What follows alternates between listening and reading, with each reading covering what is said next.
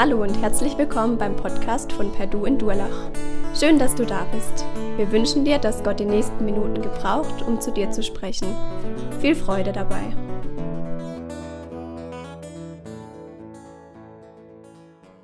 Ja, schon als junger Mann, ähm, vielleicht nicht mehr ganz so jung, äh, war mir klar, dass ich Menschen oder mit Menschen arbeiten möchte. Dass ich ähm, komplexe Sachverhalte gut erklären und weitergeben kann und, dabei auch einen gewissen Mehrwert bei den Menschen erzielen kann. Ähm, das ähm, war mir bewusst und so zog es mich nach meinem Studium ähm, zunächst jahrelang in die Beratung.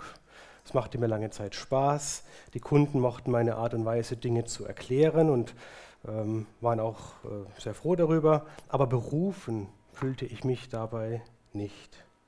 Das änderte sich für mich als ich entschied, mein Wissen, meine Erfahrung und meine Werte äh, so gut wie möglich an Kollegen, an Mitarbeiter weiterzugeben. Also schlug ich den Weg ein, Führungskraft zu werden. Das ist es, wofür ich mich heute tatsächlich berufen fühle. Vielleicht nicht von Gott, aber mit meinen von Gott gegebenen Stärken. Und es fühlt sich sehr gut an. Auch wenn es anstrengend sein kann, Menschen zu führen. Und ich bin nebenbei bemerkt froh darüber, dass ich das Prinzip des Servant Leaders in der Wirtschaft, wird das auch so genannt, also des dienenden Leiters, auch in der äh, freien Wirtschaft und in vielen Organisationen immer mehr äh, seinen Weg geht. Wenngleich auch noch immer viel zu selten. Dieser Ansatz ist ja einer, ähm, der eindeutig auf Jesus Christus zurückzuführen ist. Sich berufen zu fühlen ist jedoch auch etwas ganz anderes als berufen zu werden. Denn hier legt der Berufende eine Menge an Vertrauen in den Berufenen. Und genau das tat Gott als Berufender mit Samuel, wie, er, wie wir nachher noch hören werden und auch schon ein bisschen gesehen haben. Samuel oder hebräisch Shmuel war, wie bereits vergangenen Sonntag auch gehört, ein biblischer Prophet und auch der letzte Richter Israels.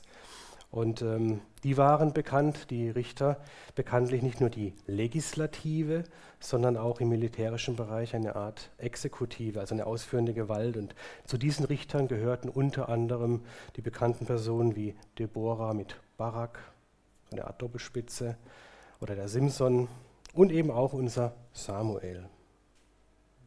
Vielmals folgen die Erzählungen über die einzelnen Richter folgendem Schema. Das Volk Israel fiel von Gott ab, betete andere Götter an. Es wurde von anderen Volksstämmen bedroht oder gar eingenommen. Israel erinnerte sich wieder an seinen Gott und schrie um Hilfe. Gott ernannte einen Richter zur Errettung seines Volkes. Dieser Richter rettete, auch militärisch, das Volk Israel. Aber es kam wieder dazu, dass das Volk von Gott abfiel und das Ganze wiederholte sich von vorne, wieder und wieder. Ist das nicht auch ein typischer Verlauf der Beziehung von uns Menschen zu Gott? Wir stehen vor einem Berg von Problemen, sind zum Beispiel gesundheitlich stark angeschlagen, erinnern uns an Gott. Ja, da war doch der eine, dem nichts unmöglich ist, beten ihn an, beten ihm um Hilfe und er hilft uns tatsächlich. Schenkt uns Ruhe und Gelassenheit über unsere Sorgen. Ja, heilt uns vielleicht vielleicht sogar vollständig. Und wir, wir leben wieder in unserem Alltag, vergessen, was Gott uns getan hat und versuchen es wieder einmal ohne ihn. Und so war das in der damaligen Zeit der Richter. Das erste Buch Samuel berichtet also von seinem Wirken. Er lebte ungefähr, wie wir gehört haben, im 11. Jahrhundert vor Christus und findet auch in weiteren nicht-biblischen Kommentaren Erwähnung. Also zahlreiche Quellen unterstreichen den Wahrheitsgehalt der historischen und biblischen Person Samuel. Wir haben es also hier mit einer ja, äh, alttestamentlichen Biografie, eine bis heute bei den Christen, aber auch bei den Juden und Muslimen bekannten und anerkannten Person zu tun. Für diejenigen, die jetzt letzten Sonntag nicht die Predigt gehört haben, Hannah, die Mutter Samuels, war, wie wir lesen konnten im, oder können im ersten Buch Samuel, ähm, die kinderlose Frau von Elkanah, von dessen anderer Frau, Penina, die Kinder hatte, wurde sie deswegen regelmäßig gedemütigt. Ich halte das für wichtig, ähm, weil äh, sich daraus ja später das Ganze mit Samuel auch ergab. Wir werden das noch sehen. Wir haben also es mit einer Situation zu tun, in der ein Mann namens Elkina zwei Frauen hatte. Manche Männer kommen mit einer noch nicht mal zurecht. Er hatte aber zwei. Die eine liebte er und die andere auch. Vermutlich. Ja, unter dieser Situation keine Kinder zu haben, litt Hannah und sprach, und sprach in Silo oder Shiloh äh, im Hebräischen, wie es im Buch Josua, aber auch im Buch der Richter vermittelt wird. Ähm, denn Silo war lange Zeit vor Jerusalem so die Hauptstadt und das religiöse Zentrum der Israeliten. Dort stand dann auch das Heiligtum, also die äh, Stiftshütte und die Bundeslade. Und dort sprach die bis dahin kinderlose Hannah zu Gott und bat diesem ähm, ja, um einen Jungen. Der Priester Eli bekam das mit und versprach Hannah, dass Gott ihren Wunsch erfüllen werde. Am nächsten Morgen kehrte Hannah zurück mit äh, Elkanah, wurde schwanger und den Sohn, den sie gebar, hat also funktioniert, den nannte sie Samuel, also das heißt so viel wie von Gott erbeten.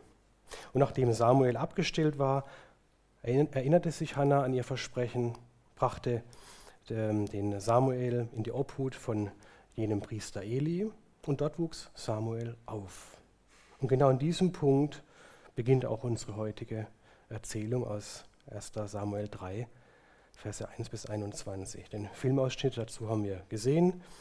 Ähm, wenn man den öfter, jetzt wie ich in dem Fall, anschaut, ist es immer ähm, gut zu sehen, es ist eine visuelle, gute Darstellung und doch kommt es nicht ansatzweise mit dem äh, überein, was dann in der Bibel steht. Da wird immer noch ein bisschen was weggelassen und deswegen lesen wir jetzt auch den Text entsprechend ähm, aus der Luther-Übersetzung. Fangen wir an. Und da Samuel, der Knabe, dem Herrn diente unter Eli, war des Herrn Wort teuer zu derselben Zeit und war wenig Weissagung. Und es begab sich, zur selben Zeit lag Eli an seinem Ort und seine Augen fingen an, dunkel zu werden, dass er nicht sehen konnte. Und Samuel hatte sich gelegt im Tempel des Herrn, da die Lade Gottes war, und die Lampe Gottes war noch nicht verloschen, und der Herr rief Samuel. Er aber antwortete, siehe, hier bin ich, und lief zu Eli und sprach, siehe, hier bin ich, du hast mich gerufen. Er aber sprach, ich habe dich nicht gerufen, geh wieder hin und lege dich schlafen. Und er ging hin und legte sich schlafen. Der Herr rief aber, abermals, Samuel. Und Samuel stand auf und ging zu Eli und sprach, siehe, hier bin ich, du hast mich gerufen. Er aber sprach, ich habe dich nicht gerufen, mein Sohn, geh wieder hin und lege dich schlafen. Aber Samuel kannte den Herrn noch nicht, und des Herrn Wort war ihm noch nicht offenbart. Und der Herr rief Samuel wieder zum dritten Mal. Und er stand auf und ging zu Eli und sprach, siehe, hier bin ich, du hast mich gerufen.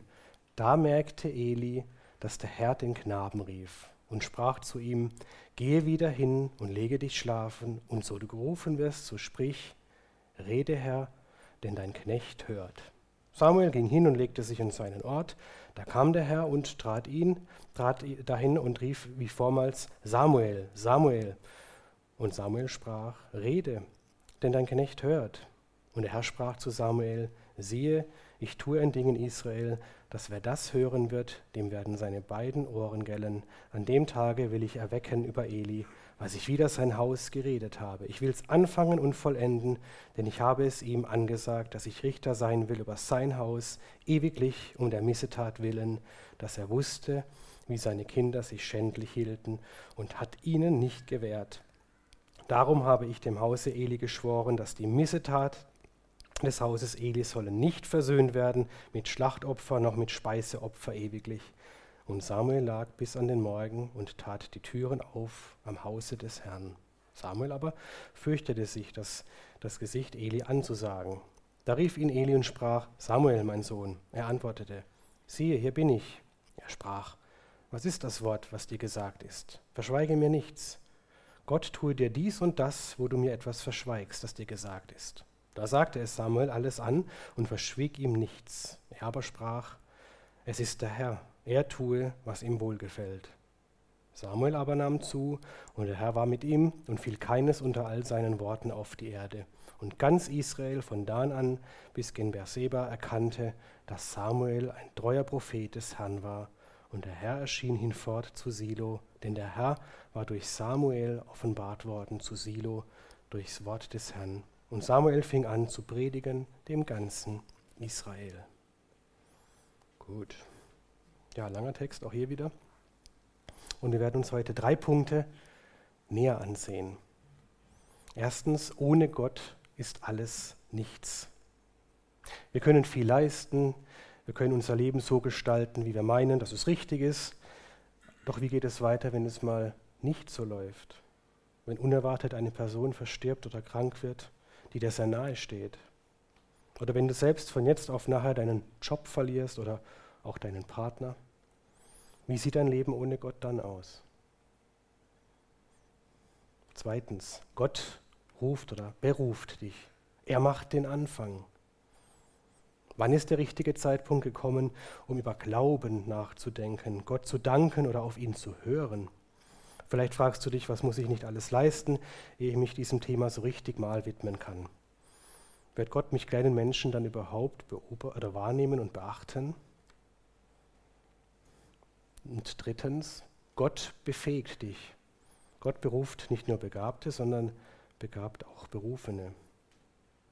Was muss ich alles noch lernen, studieren und erreichen, bis ich mich dann vielleicht mal ehrenamtlich, sozial äh, betätigen kann, um eventuell etwas weiterzugeben? Kann ich überhaupt etwas gut? Eigentlich bin ich ja nicht so sehr begabt wie der neben mir oder wie andere. Außerdem fehlt mir wirklich auch die Zeit. Ich habe so viel anderes Wichtiges zu tun. Ist das so? Schauen wir uns das mal näher an. Gut, erstens, ohne Gott ist alles nichts.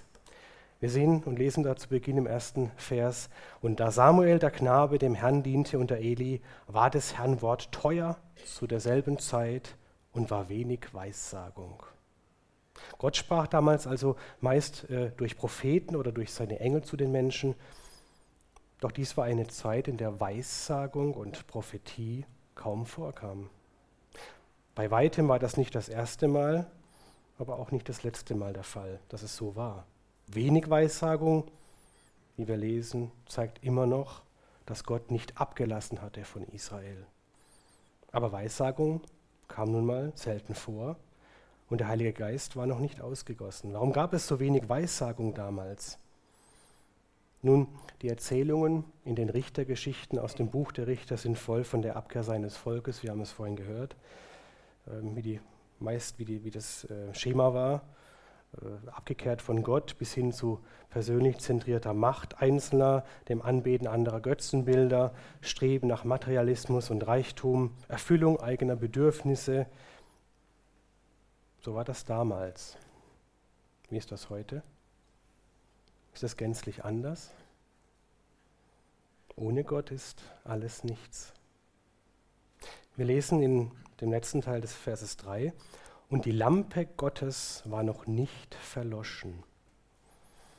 Die Lampe, das ist äh, in 2. Mose 27, Vers 20 und folgendem zu lesen, war ein siebenarmiger Ölleuchter aus Gold, dessen Licht als Zeichen der ständigen Gegenwart Gottes im Heiligtum die Nacht über brennen sollte. Dass die Lampe noch brannte, ist also ein Hinweis darauf, dass die Nacht in dieser Erzählung fast vorbei war, aber eventuell auch ein unterstreichendes Element, dass die Beziehung zwischen Gott und den Menschen zwar stark erschüttert, aber eben nicht gänzlich abgebrochen war. Wer kennt das nicht? dass die Beziehung zu Gott, unserem Herrn, stark abgekühlt ist. Nicht erloschen, aber fast. Wir stecken in einer Lebensphase, in der so vieles wichtiger zu sein scheint als unser Gott. Partnerschaft, ob frisch verliebt oder auch massive Beziehungsprobleme, wir sind abgelenkt. Beruf, ob auf einer Erfolgsfälle äh, reitend und viel zu tun oder auch seit Jahren in einem Tief steckend. Es lenkt ab persönliche Angelegenheiten, schöne, viele Hobbys, wunderbar, die uns aber auch wieder ablenken oder auch einfach einsam, gefangen in Traurigkeit oder Depression. Es gibt genügend Gründe, weshalb wir den Draht zu Gott immer mehr verlieren können und vielleicht nach Monaten oder schlimmstenfalls Jahren feststellen müssen, dass unser Leben so gar nicht funktioniert ohne Gott. Ohne Gott ist alles nichts. Das ist kein neues Phänomen. Vor mehr als 3000 Jahren gab es das schon. Und es kam immer wieder vor. Richtig müsste es heißen, es kommt immer wieder vor. Im Urlaub vor wenigen Wochen haben meine Frau und ich einen Lenkdrachen steigen lassen. Der Wind war perfekt, äh, der Platz direkt am Meer, der wunderbare Sandstrand bestens und ausreichend groß, doch der Drache blieb nicht oben. Wir versuchten jeweils einiges, doch es sollte nicht funktionieren. Wir tauschten Plätze, änderten die Positionen und doch stürzte der Drache umgehend in den Sand. Ich wollte mir nicht helfen lassen und entschied es selbst hinzubekommen. Logisch, so denkt ein Mann. Muss Frau nicht verstehen, ist aber so. Das geht schon, muss ja. Wäre doch gelacht, wenn ich das nicht hinbekäme. Das ist dasselbe wie mit dem Fragen nach dem Weg. Das schaffen wir Männer schon. Meistens. Da braucht man niemanden fragen. Selbst wenn das schneller ging. Wir schaffen das. Irgendwann. Und so versuchte ich es alleine und tatsächlich stellte sich der Erfolg mit der Zeit auch ganz und gar nicht ein. Also ließ ich mir helfen von meiner Frau, wie das so ist beim Drachensteigen. Einer hält den Drachen, der andere lenkt ihn dann und wir waren ein gutes Team. Es dauerte maximal zwei, drei Versuche und der Drache flog von dahin 1a. Auch in Zukunft, wenn wir das wieder gemacht haben. Es vergingen einige Minuten und die Wirkung zwischen meinen Lenkbewegungen und des Reagierens des Drachens wurden immer besser. Der Drache und ich waren quasi eins. Damit meine ich nicht meine Frau, sondern den Lenkdrachen in meiner Hand. äh, Entschuldigung. Oh je. Äh, genau. Ohne eine solche Bindung, in diesem Fall rein physikalisch zu erklären, Mensch hält Schnur, die hält Drache, der hält in Stellung am Himmel, hätte das nicht funktioniert. Und so ist es mit Gott. Ohne Lesen in der Bibel, ohne Gebet und ohne Austausch mit Christen also das Hören von Predigten, Führen von Gesprächen mit Christen und ja, dem Besuch von Hauskreis, können wir in der heutigen schnelllebigen Zeit kaum eine Einheit mit Gott anstreben. Ich dachte, ich könnte den Drachen selbst aus mir steigen lassen, doch ich benötigte dazu meine Frau als Starthilfe. So ist es manchmal in unserer Schwachheit im Leben. Wir sind dann zu nichts fähig, denn ohne Gott ist alles nichts. Heute wie damals war die Abkehr Gottes von den Menschen nicht förderlich. Doch sie hatte ihren Ursprung darin, dass wir glauben, wir bekommen das schon hin, selbst aus eigener Kraft. Obwohl Gott wieder und wieder sagen könnte, war klar, logisch, hätte ich euch gleich sagen können, gibt Gott uns bereits im ersten Teil der Bibel mehrfach einen mehr als positiven Ausblick auf eine Zeit, in der wir Menschen nach Gott hungern und ihn erleben wollen. In Amos 8, Vers 11 steht zum Beispiel, siehe, Tage kommen, spricht der Herr Jehova, da werde ich einen Hunger in das Land senden, nicht einen Hunger nach Brot und nicht einen Durst nach Wasser, sondern die Worte Jehovas zu hören. Diese Zeit wird sicherlich kommen. Aber noch lenken uns Social Media, Streben nach unserem Lebensunterhalt, sich selbst zu entfalten und, und, und zu sehr vom Hunger und Durst nach Gott ab. Aber ohne Gott ist alles nichts. Zweitens, Gott beruft dich, er macht den Anfang. Nicht der junge Samuel suchte nach Gott. Er, Gott selbst, machte den Anfang. Vers 4. Und der Herr rief Samuel. Wenn Gott rief, um sich mitzuteilen, dann handelte es sich im Alten Testament oft um Gerichtsworte. Das hebräische Wort des Urtextes umschreibt die Öffnung des Ohres und genau das tat er bei Samuel. Er war von nun an Gott geöffnet oder das Ohr war geöffnet. Das tat er aber auch vorher schon Gott bei Mose, bei Josua, bei Jeremia, bei Jesaja, bei Daniel, bei Thomas, bei Waldemar, bei Emanuel und so weiter und so fort. Gott beruft dich. Er ging schon immer den ersten Schritt. Und der Herr rief Samuel gleich viermal, nicht ein, zwei, drei, sondern viermal. Und auch persönlich mit Namen. Wir erinnern uns, als Jesus seine Jünger berief, musste er seine Mission damals verbal verkaufen, die angehenden Jünger überreden oder ihnen die Vor- und Nachteile strukturiert aufzählen. Nein. In Matthäus, Matthäus, Matthäus 4, Verse 18 bis 22 lesen wir, als Jesus am See Genezareth entlang ging, sah er dort zwei Männer. Simon, der später Petrus genannt wurde, und dessen Bruder Andreas, der später immer noch Andreas genannt wurde. Sie waren Fischer und warfen gerade ihre Netze aus. Da forderte Jesus sie auf, kommt, folgt mir nach, ich werde euch zu Menschen machen, die andere für Gott gewinnen. Sofort ließen die beiden Männer ihre Netze liegen und gingen mit ihm. Sofort, kein Gedanke daran, eine Dummheit zu begehen. Nein, sofort. Wie groß war Jesu Überzeugungskraft? Und wie groß ist sie heute noch, wenn Menschen Jesus nachfolgen? Einfach nur, indem er sie im Geiste beruft. Gott beruft dich. Ich denke an meine eigene geistliche Erweckung vor circa zehn Jahren, wie logisch es doch plötzlich war, ihm nachzufolgen. Bis heute habe ich nie daran gezweifelt, nie daran gedacht, diesen Schritt rückgängig zu machen. Und das passierte mit einem Gebet. Ich kann nur innerlich lachen, wenn mir wieder einmal ein Mensch erklären will, dass, wenn es dir, Daniel, gut tut, ist dies für das, für dich ja das Richtige. Ihr kennt das. Glaube du an deinen Gott, wenn es dir hilft und gut tut. Nein, darum geht es nicht. Er ruft und wir folgen. So ist das nun mal. Wenn er ruft, folgen wir. Verstanden habe ich das von meiner eigenen Bekehrung oder Umkehr auch nicht wirklich. Aber so ist es. Gott beruft dich. Jesus sagte auch unter anderem in Johannes 15, Vers 16, nicht ihr habt mich erwählt, sondern ich habe euch erwählt und bestimmt. Gott beruft dich. Und bereits bevor es der alte Eli, der Knabe Samuel oder das Gottesvolk Israel wissen konnten, lag Gottes Bestreben bereits bei Samuel. Wir lesen, zur selben Zeit lag Eli an seinem Ort und seine Augen fingen an, dunkel zu werden, dass er nicht sehen konnte. Vers 3. Und Samuel hatte sich gelegt im Tempel des Herrn. Ja, warum lag Samuel denn im Tempel des dem heiligen Ort, im Tempel des Herrn? Weil damals nur dort die Menschen unserem Gott begegnen konnten. War das Eli und Samuel bewusst? Sicherlich nicht.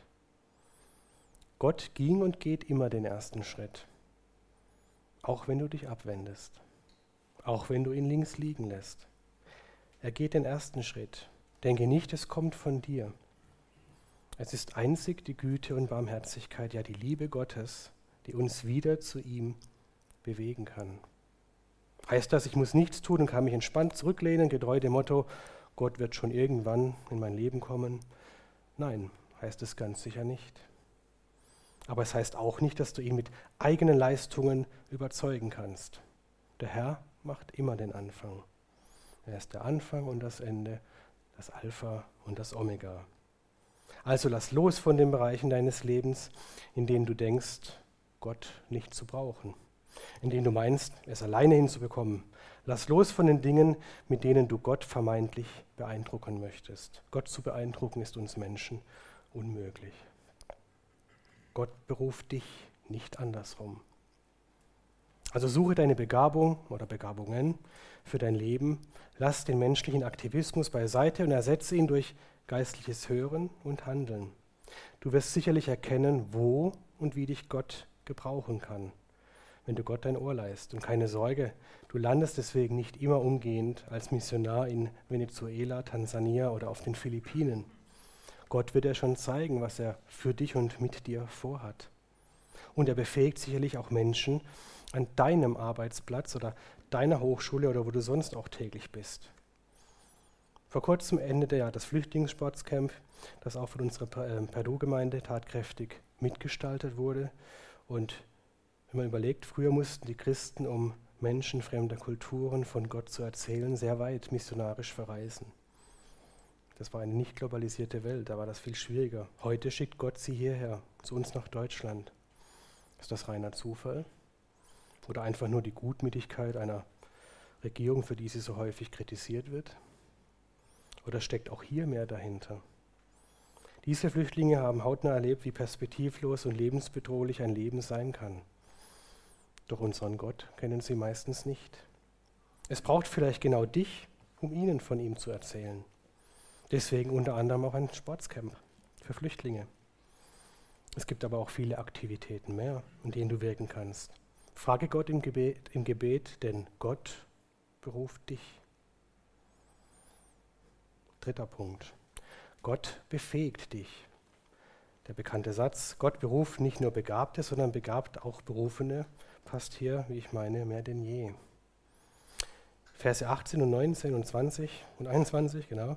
Da sagte es Samuel alles an und verschwieg ihm nichts, er aber sprach, es ist der Herr, er tue, was ihm wohlgefällt. Samuel aber nahm zu und der Herr war mit ihm. Anders als bei meiner Frau, wenn ich zunehme, ist meine Frau nicht bei mir. Kennt der ein oder andere, ja. Gut. Kennt der ein oder andere. ja. Ähm, und fiel keines unter all seinen Worten auf die Erde. Und ganz Israel von dann an bis ähm, gen Berseba erkannte, dass Samuel ein treuer Prophet des Herrn war. Und der Herr erschien hinfort zu Silo, denn der Herr war durch Samuel offenbart worden, zu Silo durchs Wort des Herrn. Und Samuel fing an zu predigen dem ganzen Israel. Wow, Gott befähigte ihn, Gott befähigt dich. Samuel wurde also ein treuer Prophet des Herrn. Das klingt für uns aus unserer heutigen Sicht selbstverständlich, aber Samuels Geschichte, und da sind wir wieder bei, der, bei dem Rückblick, begann mit einer Frau, seiner Mutter Hannah, die Gott um einen Jungen bat und damit, dass dieser Knabe, schwach und unerfahren wie er war, von Gott berufen wurde. Was für eine Liebe von Gott, ein Kind zu berufen. Nicht einen gemachten, bestens ausgebildeten Menschen, nein, ein schwaches Kind. So ist Gott Gott befähigt dich. Es existieren Dutzende Beispiele aus, aber auch außerhalb der Bibel für extrem schwache Kandidaten, vermeintlich schwache Kandidaten, die Gott berufen hat. Nicht nur der Samuel, auch der König David, der jüngste Sohn Isais, ein einfacher Schafhirte, wie es heißt, schmächtig von Gestalt. Oder Petrus der Fels, eingeknickt bei der ersten Bewährungsprobe und Jesus verleugnend, ich bin's nicht. Oder Mose, der traute sich nicht zu reden, benötigte dafür Aaron, seinen Bruder. Mose, ein Mörder aus Selbstjustiz heraus. Oder außerhalb der Bibel. Martin Luther, ein zunächst schwacher, zweifelnder Mönch und viele, viele mehr. Gott befähigt dich, auch mich. Ich weiß noch, in der achten Klasse nicht versetzt. An seinen Aufsätzen erkennt man nicht, ob er Deutscher oder Ausländer ist, hieß es damals. Vom Deutschlehrer. Wow, hatte Worte, oder? Und tatsächlich musste ich damals die achte Klasse wiederholen. Was für eine Schmach. Aber Jahre später durfte ich dann sogar erfolgreich studieren, später sogar selbst an einer Hochschule lehren, hatte meine Deutschdefizite längst beseitigt. Aber das war nicht immer so. Da steckt eine Entwicklung dahinter. Samuel musste auch erst lernen, auf die Stimme Gottes zu hören. Auch ich musste und muss noch immer lernen, wir alle vermutlich. Da steckt ein großes geistliches Wachstumspotenzial dahinter. Aber eins eint uns Nachfolger von Jesu, wir brennen mit Leidenschaft für Gott. Nicht alle gleich, nicht immer nur stark. Auch Samuels Leidenschaft nahm mit der Zeit zu. Wir werden das noch hören in den kommenden Predigten wenn Samuel unter anderem nach der Enttäuschung Sauls den neuen König David salben wird und auch hier wieder von Gott lernen durfte. Aber er war eben auch ein Sünder, wie alle anderen hier aufgezählten, egal wie groß und bekannt sie wurden. Und das unterscheidet uns von einem ebenso schwachen, im Stall geborenen Menschenkind, das bereits zu Beginn seines Lebens mit seinen Eltern vor einem Wahnsinnigen namens Herodes fliehen musste, da dieser die Erstgeborenen aus Eifersucht oder möglichem Machtverlust töten ließ. Doch dieses Kind wuchs heran und blieb sündenfrei, entwickelte einen Draht zu Gott, wie es keiner vor und nach ihm erlebte, und bekam die Vollmacht von Gott, die Menschen zu lehren und vor allem sie zu erretten. Jesus von Nazareth heißt dieser Mensch der inzwischen nach seiner Auferstehung vor ca. 2000 Jahren zu Rechten Gottes sitzt und thront, wie wir in der Bibel lesen können. Der Jesus, der mit seinem Tod am Kreuz dich und mich errettet hat. Ein für allemal. Egal wie schwach du bist oder es warst.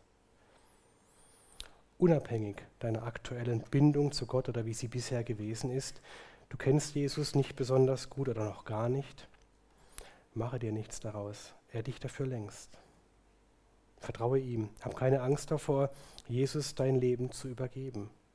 Lass deine Eitelkeiten, wie meine beim Beispiel mit dem Drachensteigen oder dem Autofahren ohne Navigationshilfe, beiseite. Mache keine langen Überlegungen, was dich, weil du in deinem Leben weniger gut gehandelt hast, trennen könnte von Gott. Verfalle nicht der Lüge, hilf dir selbst, dann hilft dir Gott. Nein, lass dir helfen von Gott, denn er hilft dir wahrlich gerne. Du musst keine Vorleistung bringen.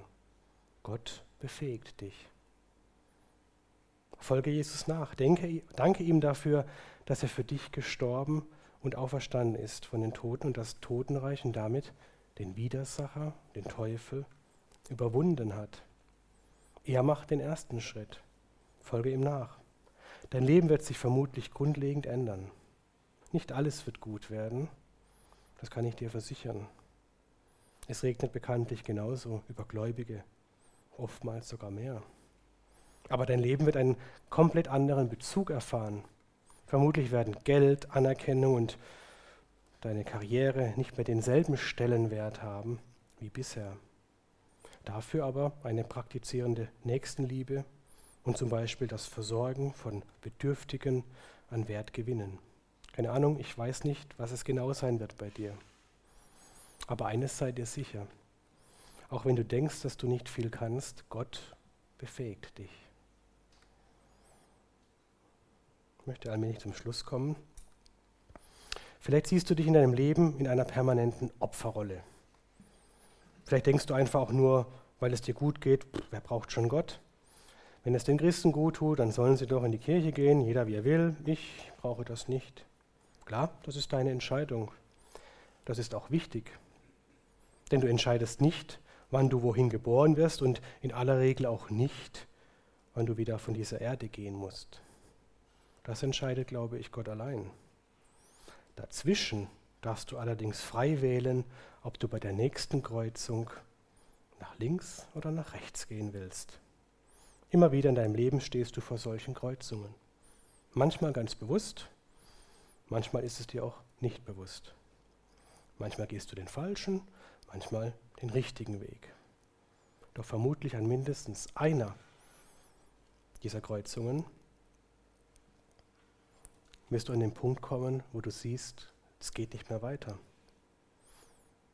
Da weißt du auch einfach nicht mehr weiter. Und du kannst auch nicht weiter. Der Akku ist leer. Dabei warst du doch immer so stark und zielstrebig und wieder musst du dich entscheiden, vielleicht versteht dich kein Mensch. Du fühlst dich alleingelassen, nicht verstanden. Selbst dein Partner, deine Partnerin versteht dich nicht, deine Eltern nicht oder deine Kinder nicht, deine Freunde auch nicht. Glaube mir, es tut verdammt gut, auch in einer solchen Situation einen lebendigen Gott zu haben, der für einen da ist, der für dich da ist, der immer für dich da ist. Einen Gott, der nicht einfach nur in meinem Kopf ist, sondern der von so vielen Menschen bezeugt worden ist, wie kein anderes Wesen vor und nach ihm. Dieser Gott ist für dich da, in schlechten, aber auch in guten Zeiten. Aber ohne Gott ist alles nichts. Vielleicht denkst du auch, ein solches kleiniges, sündiges Würstchen wie mich, das in seinem Leben so oft die falsche Abbiegung gegangen ist, wird ein Gott niemals beachten. Erst muss ich mir helfen, so denkst du vielleicht. Dann, wenn überhaupt, hilft mir Gott. Nein, Gott ruft dich. Er macht den Anfang. Vermutlich ist der Grundstein längst gelegt und er wartet bereits auf dich. Es liegt nicht an dir, wann der richtige Zeitpunkt gekommen ist. Es liegt lediglich an dir, seine dir gereichte Hand zu nehmen und dich darauf einzulassen. Ich möchte dich ermutigen, diese Chance zu nutzen. Nicht morgen, nicht irgendwann, jetzt. Warum nicht jetzt? Wer weiß schon, was morgen sein wird. Sprich in Gedanken oder auch gerne laut. Wir sind hier in einer Kirche, da darf man das. Folgendes folgende Worte oder folgendes Gebet. Gott, ich danke dir dafür, dass du deinen Sohn Jesus Christus zu meiner Erlösung hingegeben hast. Ich danke dir für deine Liebe zu mir und wenn ich auch nicht alles verstehe, ich bitte dich, Jesus Christus, um Vergebung meiner Sünden. Es waren vermutlich viele. Ich möchte dir, Jesus, nachfolgen. Lehre du mich dein Wort. Dir sei alle Ehre.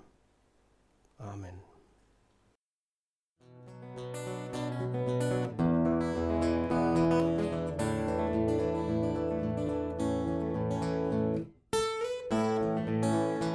Wir hoffen, der Podcast hat dir weitergeholfen. Falls du noch Fragen hast, besuche gerne unsere Homepage unter www.per-du.church. Hier findest du alle wichtigen Infos zur Gemeinde und zum Glauben. Tschüss und bis zum nächsten Mal.